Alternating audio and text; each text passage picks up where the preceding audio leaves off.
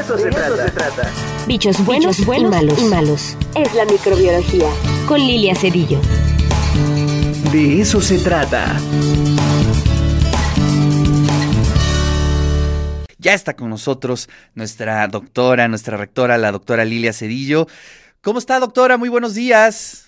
Muy bien, Ricardo, muy contenta de estar con ustedes otro miércoles más de estar en contacto con la gente que nos ve y nos escucha.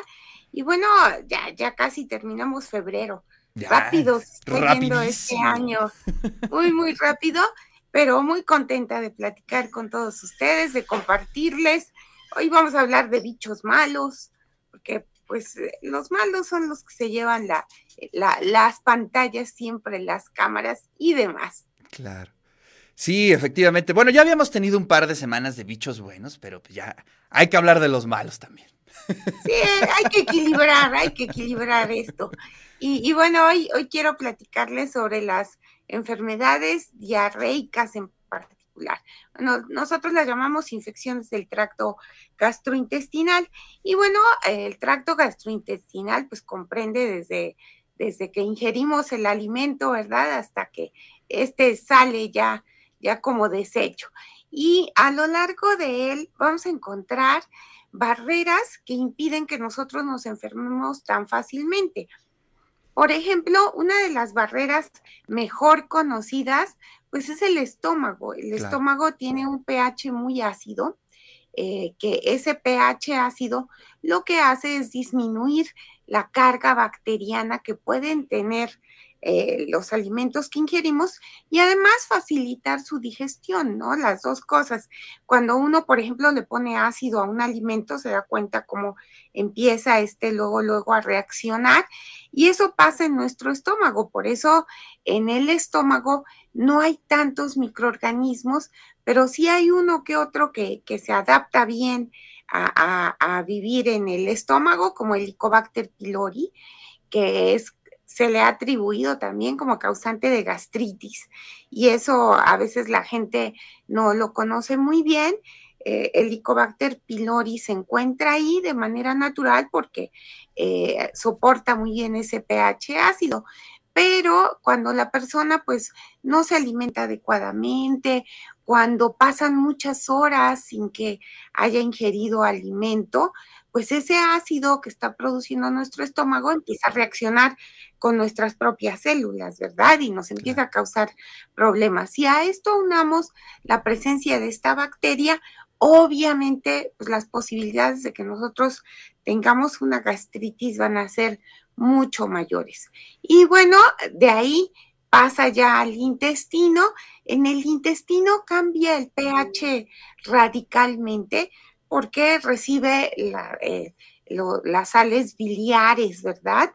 Eh, esas sales biliares cambian hacia un pH ya no tan ácido y ahí empieza a estar en contacto este alimento con una gran cantidad de microorganismos que de manera habitual están ahí. Muchos de ellos nos ayudan a digerir el propio alimento, pero algunos otros pues sí nos pueden causar daño, ¿no? Si nos comimos unos taquitos en un puesto que no estaba muy higiénico, con una salsa que ya estaba paseada de todo el día, ¿verdad? unos tacos de canasta con, una salsa ya paseadita. Eh, las salsas, sobre todo, eh, cuando nosotros comemos tacos, pues es donde mayor carga bacteriana podemos tener. Porque Por el propio proceso de elaboración, muchas de ellas son crudas, ¿no? Entonces, eh, eh, nada más se, se lavan, en el mejor de los casos, bien los tomates, los jitomates, los chiles, ¿verdad? Este, el, el, el cilantro que se le pone, que le da el sabor tan, tan bueno a las salsas, bueno, pues todo eso va crudo. Y si esas eh, legumbres se cultivaron en terrenos donde son regadas con aguas no potables, con aguas negras prácticamente, con aguas que provienen de una presa, de un lago o de un lugar donde el agua no corre, claro. pues imagínate, tienen una carga bacteriana muy grande. y por eso eh, van a tener una gran cantidad de microorganismos. Normalmente hay como un umbral, sea, por ejemplo, para que a mí me dé tifoidea, yo debo de estar ingiriendo alrededor de un millón de salmonelas por gramo de alimento. O sea, es, es un número que aparentemente es muy grande de bacterias. Si ingiero menos, lo más seguro es que en el pH del estómago muchas de estas bacterias ahí se inactivan, ¿verdad? No pasa nada. Pero cuando pasamos ese umbral, es muy probable que yo me enferme y que vaya a desarrollar un, cuadro como, como el de una tifoidea, ¿no?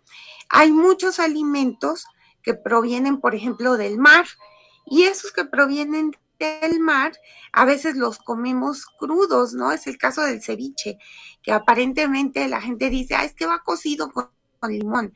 Sí, mm. pero el limón no mata las bacterias, ¿verdad? O sea, el limón nada más le da saborcito al ceviche, pero no le va a causar. Y, sucede mismo, lo mismo con los tacos, ¿no, doctora? Mucha gente le pone un chorro de limón así para que se mueran los bichos, pero nomás no. No, no, a los bichos les hacen cosquillitas con el limón. Yo creo que hasta les gusta. Exacto. Pero este, sí, tienes razón, ¿no? Hay mucha gente que yo veo que le exprime así el limón a los tacos y y, pues no, o sea, es, es una creencia, pero en realidad no le hace nada a la carga bacteriana. Entonces, lo más seguro es que nosotros pues, nos vamos a enfermar y en la época de calor es bien común que con ese calorcito las bacterias proliferen más rápido. ¿No? Entonces un alimento se descompone más rápido, una salsa se descompone más rápido, un ceviche se descompone más rápido. Eh, si cocinamos un alimento y no lo refrigeramos, lo más seguro es que también esos microorganismos que están ahí van a proliferar. Y muchos de ellos incluso tan pronto como entran a nuestro organismo nos pueden causar daño. Es el caso, por ejemplo, de algunos microorganismos que causan o que producen toxinas. Y entonces, luego, luego que nosotros los ingerimos, nos vamos a enfermar, como por ejemplo los lácteos y sus derivados, que pueden tener estafilococcus ahí, este estafilococcus producir toxina y esa toxina causarnos vómito, diarrea y a veces son los causantes de que en una fiesta todos estábamos bien, alegres, contentos, y al ratito empezamos a visitar los sanitarios y acabamos yéndonos, ¿no? De la fiesta. Entonces, todo eso es consecuencia, pues, de ese crecimiento o proliferación de microorganismos en los alimentos o dentro de nosotros.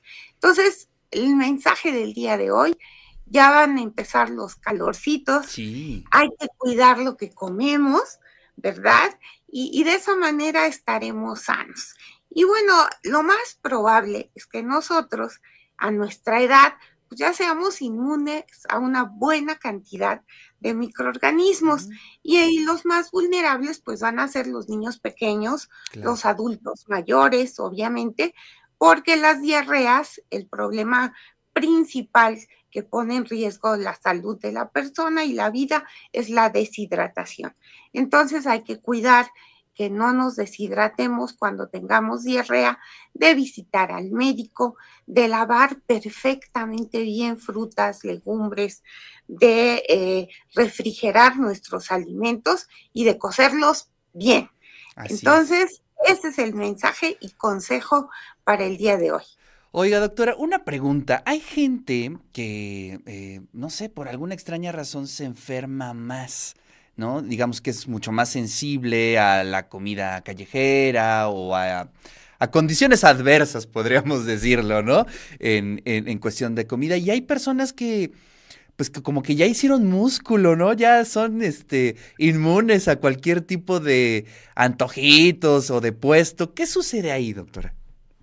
Bueno, ahí eh, todo depende también de la respuesta inmune que uno tenga. Ah, Hay gente que tiene una respuesta inmune muy buena a nivel del epitelio, del tracto gastrointestinal.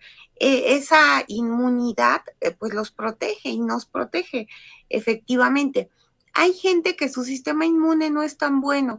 Yo decía que el sistema inmune es como el ángel de la guarda, ¿no? Podemos tener uno bien abusado, pero bien abusado, que, que, que va por todas las bacterias, virus, protozoarios que encuentre. Y hay algunas personas que tienen deficiencias en su sistema inmune. Algunas son muy dirigidas hacia determinados microorganismos y otras son en general, ¿no? O sea, tienen un, sistema inmune deficiente. Entonces, pues mucho va a depender de ello y, y por eso es que tenemos que cuidarnos todos. Así es.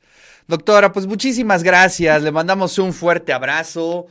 Como siempre, feliz miércoles, ombligo de semana y pues aquí nos eh, saludamos eh, la siguiente semana, la siguiente columna. Así es, Ricardo, gracias a todos, un abrazo, bonito miércoles y bonito fin de semana que, que, nos falta todavía, pero cuando llegue hay que disfrutarlo. Así es. Y bienvenido también el calorcito que ya, ya, ya se comienza a asomar. Así es. Gracias, doctora. Abrazos.